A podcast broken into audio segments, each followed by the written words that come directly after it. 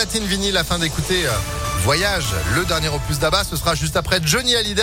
La météo et puis l'info. Johan Paravi, bonjour. Bonjour Phil, bonjour à tous. C'est la une de l'actualité. Test, vaccination, plus toute leur activité habituelle. Les pharmaciens sont sur tous les fronts, vous le savez, pour faire face à la cinquième vague de l'épidémie de Covid. Le ministre de la Santé, Olivier Véran, a annoncé qu'à partir de demain, tous les adultes pourront recevoir une dose de rappel cinq mois après leur dernière injection.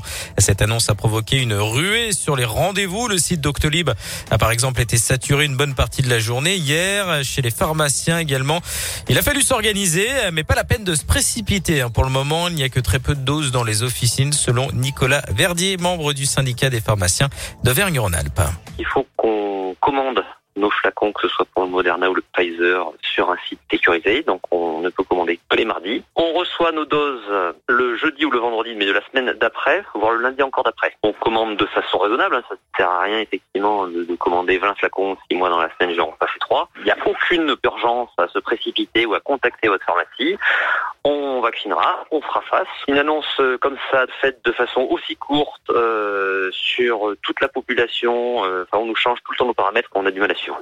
Le ministre de la Santé a également annoncé que la durée de validité des tests demandés pour le pass sanitaire va passer de 72 à 24 heures. Le port du masque redevient obligatoire dans les lieux clos, euh, même là où le pass sanitaire est réclamé.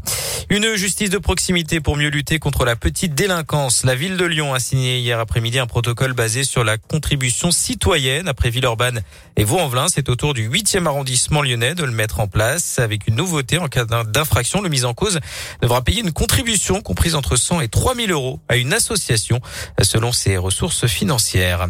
Il se fait passer pour un lycéen pour obtenir des photos dénudées d'une jeune fille sur Internet. Un homme de 45 ans originaire des Dombes dans l'Ain a été condamné à 8 mois de prison avec sursis. Il avait réussi à approcher une adolescente de 14 ans sur un réseau social fin 2018. Selon le progrès, cette dernière a finalement découvert la vérité, tout comme l'ex-compagne du mis en cause à qui il avait donné une clé USB censée contenir des photos euh, de leur fille et sur laquelle elle avait finalement découvert les photos dénudées de l'adolescente.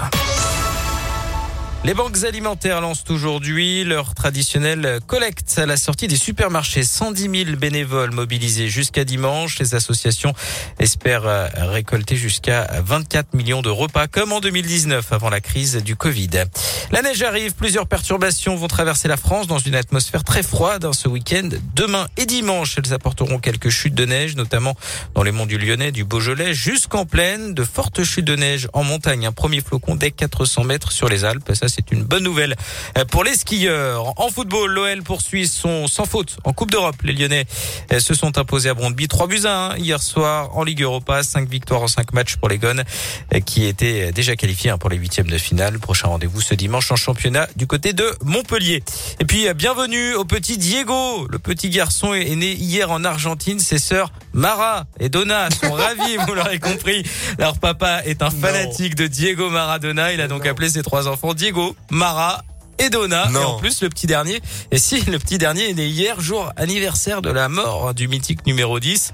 Le papa Walter Rotundo euh, s'est également fait tatouer dans le dos une image du footballeur tenant dans sa main la photo des deux filles. Oh là là, c'est un peu beaucoup quand même. Hein. c'est effectivement non, particulier. une fille qui s'appelle Mara, une autre Donna, ça passe. Mais alors le petit garçon Diego, ah bah Diego, eh, imagine. je pense qu'il l'attendait. Hein. Euh, attends, eh Diego, Mara, Donna, à table. c'est un peu un peu Il doit être content que ce soit un garçon du coup, il devait attendre ça depuis le début. Ah bah, comme le Messi. Merci beaucoup. Vous êtes de retour à 8h30 Avec plaisir. Allez, l'info continue sur impactfm.fr, c'est la météo. Et c'est du gris.